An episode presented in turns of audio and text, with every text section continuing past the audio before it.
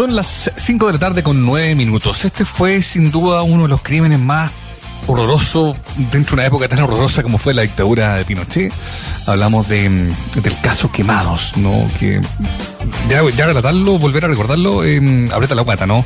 Ese, ese, mm, ese asesinato brutal de parte de una patrulla militar de Rodrigo Rojas eh, de Negri, un chiquillo que tenía 19 años de edad, que había vivido en Canadá, que vino a Chile a conocer, a, empaparse un poco de, la agitación política, sacaba fotos, quizás tuvo ahí un descuido de no entender cómo era la cosa acá, y bueno, terminó siendo objeto, insisto, eh, y uno de los mártires de, de uno de los momentos más, más oscuros en la historia de esa época tan oscura que fue la dictadura de Pinochet. Eh, es una historia difícil, pero que hay que recordar. Yo me imagino que por ahí viene la inspiración de Pascal Bonefoy, periodista, corresponsal también del New York Times, eh, quien estuvo a cargo durante los últimos eh, dos años eh, y con más de 80 entrevistas de la elaboración de un libro que se llama Rodrigo Rojas de Negri, Hijo del Exilio, que lo que busca es contar la historia completa y la biografía total de esta, de esta persona que no vamos a olvidar nunca, ¿no? Pascal, ¿cómo estás? Hola, muchas gracias. Estoy bien, gracias. Hola. Gracias, Pascal, Hola, a ti por eh, comentar con nosotros aquí en, en este programa acerca de este libro, acerca de esta investigación. Como bien dice Mauricio, eh, fue mucho tiempo, más de 80 entrevistas eh, y la reconstrucción de la vida y la niñez, sobre todo, de Rodrigo Rojas de Negri, la fa- de la vida familiar, del exilio de su madre. Eh, cuéntanos un poco para, para eh, entrar en ese contexto, ¿no? Eh, lo que significó para ti ir justamente a a, esa investigación, a tomar un poco eh, lo que lo que fue para ti, plantearte frente a este tremendo tema y el decidir hacia mm, a, esa reconstrucción de niñez también de Rodrigo. Eh, bueno, tomé este esta historia, no hablemos de caso, porque caso es como un caso de expediente judicial, eh, porque quería retratar la vida detrás de, de la muerte, digamos, de una persona, o sea, cuyo crimen fue emblemático. Él era un joven con sus particularidades y todo, pero el, el crimen que sufrió eh, fue tan cruel y tan eh, impactante y además traspasó fronteras que valía la pena no solamente ahondar sobre el crimen mismo y la responsabilidad y cómo sucedió y el contexto en que sucedió, sino también quién era el joven que se perdió. Eh, y la otra persona que es Carmen Gloria Quintana, que a- abordó también, no en la misma profundidad por supuesto, que ella también vio su vida truncada y, y cambiada para siempre. Entonces, generalmente cuando hay crímenes y crímenes de derechos humanos, uno se centra como en el crimen mismo, ¿no? Yo quería rescatar las las- las vidas detrás. Eh, ¿Cree que- Y además, perdón, el, el- Sí. el- la historia de Rodrigo igual ofrece una ventana para hablar del, del exilio, de lo que fue y cómo se vivió en Washington, que fue algo bien particular, donde él, él creció con su mamá y su hermano exiliados.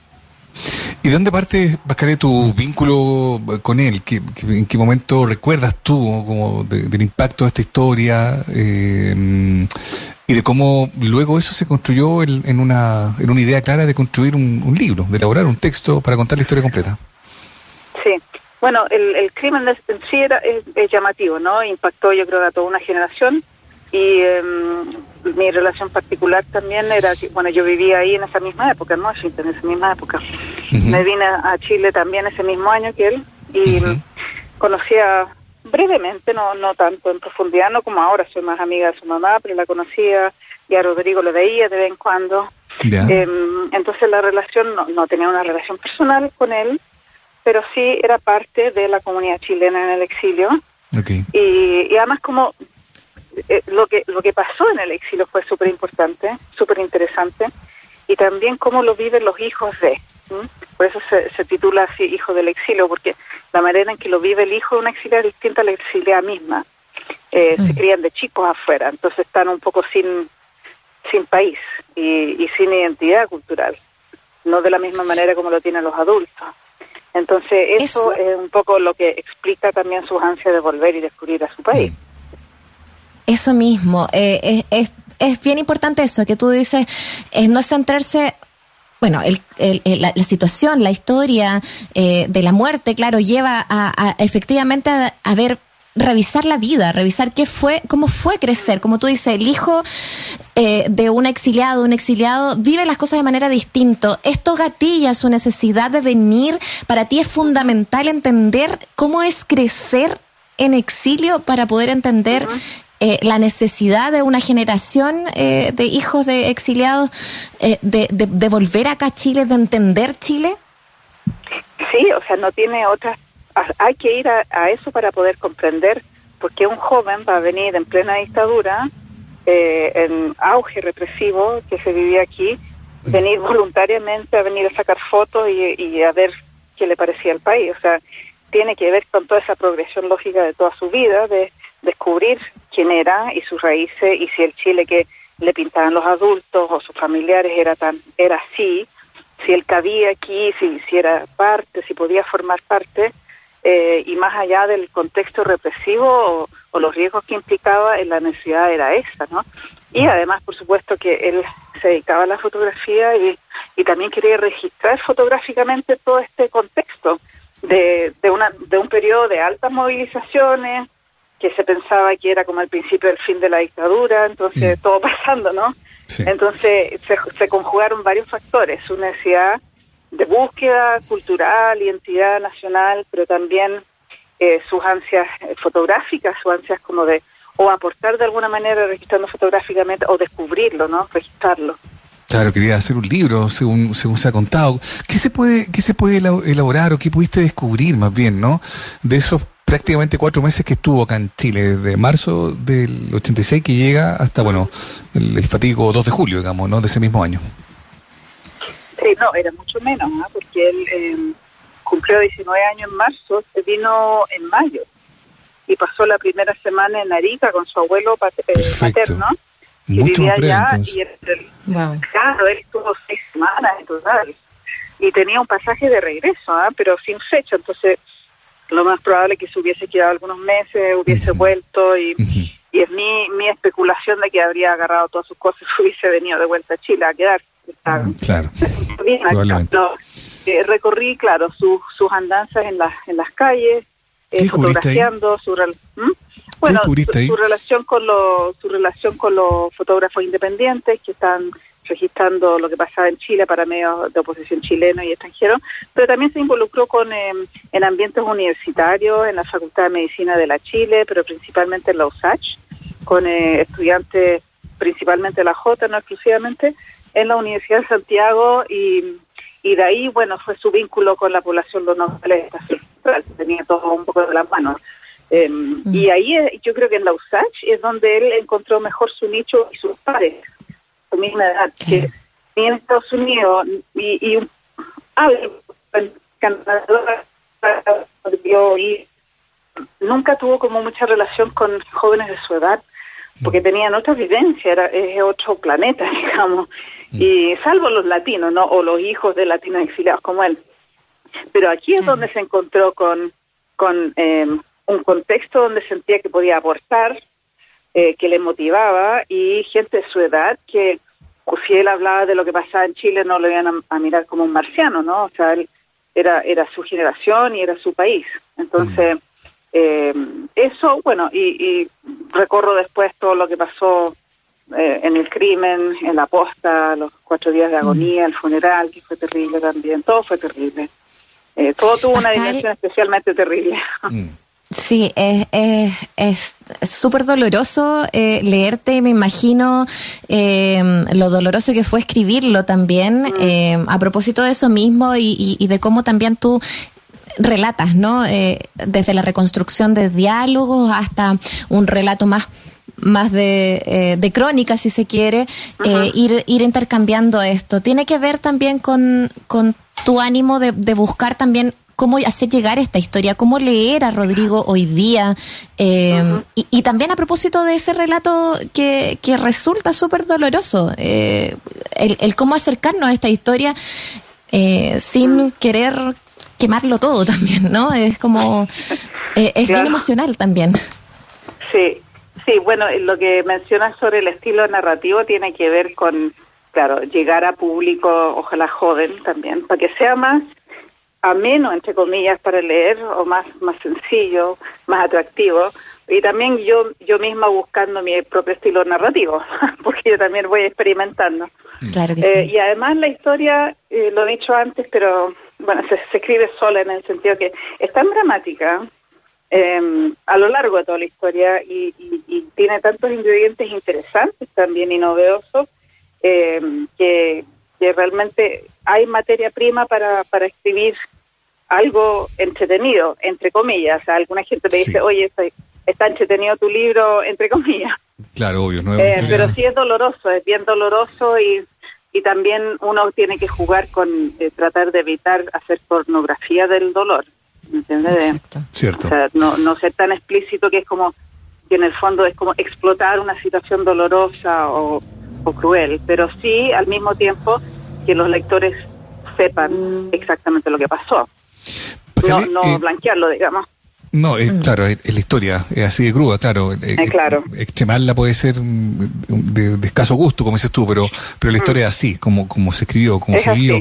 Estoy pensando, Pascal, en, las revelaciones, esas cosas novedosas que tú has contado, ¿no? Este ha sido un tema súper complejo desde, claro, desde como lo, que no se sabía de él estando acá, desde el relato de los que estuvieron con él acá, que lo veían, que le sacaba fotos a los carabineros y a los militares a metros de distancia y algunos decían, ¿qué está haciendo este cabro? No se da cuenta de lo que puede pasar hasta lo que pasó después, ¿no? Eh, me interesa que nos puedas contar eh, esas, esas revelaciones que tú sabes que son parte de tu investigación, que no se conocían de él, de distintos momentos de, esta historia y que nos puedas adelantar, más o menos.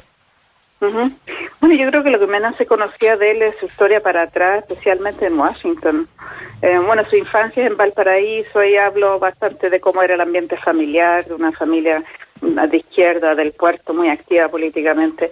Pero lo interesante fue lo que pasaba en Washington también, tanto a nivel político, el movimiento Solidaridad, a nivel legislativo, lo que estaba pasando en la comunidad y dónde, dónde creció y dónde se movió, y lo que él hacía.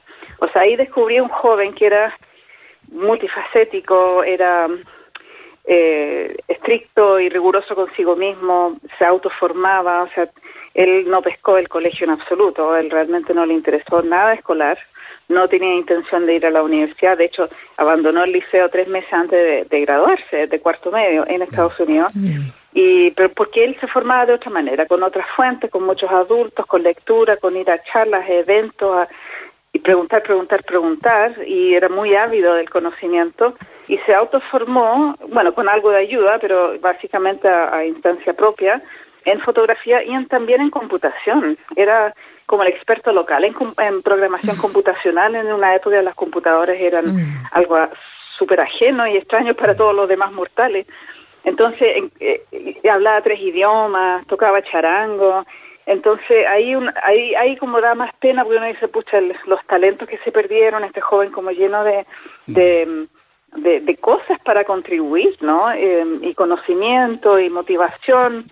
Entonces, es, eso es como lo que más me, más que un golpe periodístico, nada de eso, sino eh, las vidas detrás que se pierden. Y, y claro, más allá de este crimen, entre comillas, emblemático, está este joven que era de verdad especial. O sea, no porque haya muerto es especial, era especial. Eh, entonces, y su historia y la historia de su familia vale la pena conocerla también, porque además podría haber sido la historia de muchas otras familias y la suerte que él corrió también podría haber corrido otros, otros jóvenes también. Estamos conversando con Pascal eh, Bonefoy a propósito de su libro Rodrigo Rojas de Negri, Hijo del Exilio. Lo pueden encontrar a través de la editorial Debate, ya está en librerías hace varias semanas. Eh, y de todas maneras, como tú dices, eh, es necesario, ni siquiera es un tema de vale la pena revisar. No, es, necesario conocer nuestra historia y es conocer a este, este joven que, como tú dices, nos perdimos, porque si, si bien está todo la, la magnitud, lo que conlleva un ser humano en todas sus eh, habilidades y en todas sus sensibilidades, era un, artista, o sea, no era solo un fotógrafo, era como tú comentabas. Un artista integral. Eh, ¿qué, tal fue leerlo después? Especialmente quizás para la familia, para la madre, poder leerlo, ver a su hijo justamente en todas estas dimensiones eh, tan completas y complejas, ¿no? al artista que era también ahí relatado con, con tu mano. Sí, bueno, no solo artista, ¿no? Era como muy político también, ¿no? Y muy interesante tema de relaciones internacionales, en, política, en historia, en filosofía, en literatura. Eh, era muy, bueno, pero para la familia, o sea, yo, yo no he hablado con todos los miembros de la familia, me han hecho buenos comentarios positivos.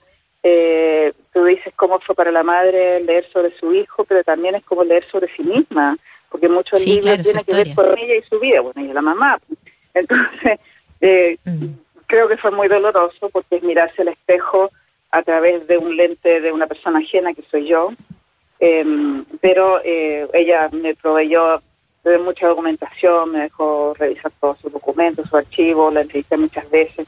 Entonces, claro, viene información de ella, pero verlo en papel eh, debe haber sido raro y a la vez muy doloroso, muy doloroso. Pero también yo creo que cada uno, o sea, cada uno sabe un pedacito de la historia y que lo toca conocer y, y aquí está más completa, ¿no? O sea, porque ella sabe muy bien, o la familia sabe bien lo que pasó en Washington, pero todo el contexto que pasaba aquí, qué es lo que hizo él aquí también, eh, tal vez hay, hay aspectos novedosos. Y lo otro, volviendo a una, una pregunta inicial que me hicieron, que no solamente era conocer la vida y la historia de Rodrigo, sino también una manera de hablar de la historia de este país, o sea, hablar de periodos y contextos, porque en el fondo, o sea, todos nosotros somos producto de nuestros contextos y circunstancias de vida. O sea, haber nacido en esa época o haber sido joven en los años 80 eh, te define, y a toda esa generación, y así como toda la generación que fue joven en el 2019 la debe definir para siempre, tal vez. Entonces, es importante saber cómo... Eh, o sea, en qué contexto nos movemos y ellos se movieron en esa época que pueden explicar las acciones. Eh, y por qué el 2 de julio, o sea, la protesta era una gigantesca protesta importante que mm. iba a marcar el principio del fin de la dictadura, que iba a marcar un proceso ascendente de movilizaciones antidictatoriales, y, y porque era como absolutamente normal que jóvenes pobladores estuvieran armando barricadas, por ejemplo, para esa jornada de protesta, para paralizar el país. Mm. Eh, porque ese era el contexto en que se vivía. Y ahí se vio envuelto Rodrigo. Y ahí casualmente, y digo casualmente porque podrían haber agarrado a otro, pero lo agarraron a él y a Carmen Gloria, ahí encontró su, su muerte. Sí, qué historia, qué historia más potente, que bueno poder leerla eh, así como tú lo expresas, ¿no? Tú lo cuentas, ¿no? Una historia como de una una historia muy trágica de una persona muy valiosa, pero también de una época, de lo que significaba vivir en esa época, además, ¿no? Te queremos agradecer la conversación, Pascal, que esté muy bien. Sí, muchas, gracias. gracias a ustedes. Mm, un abrazo.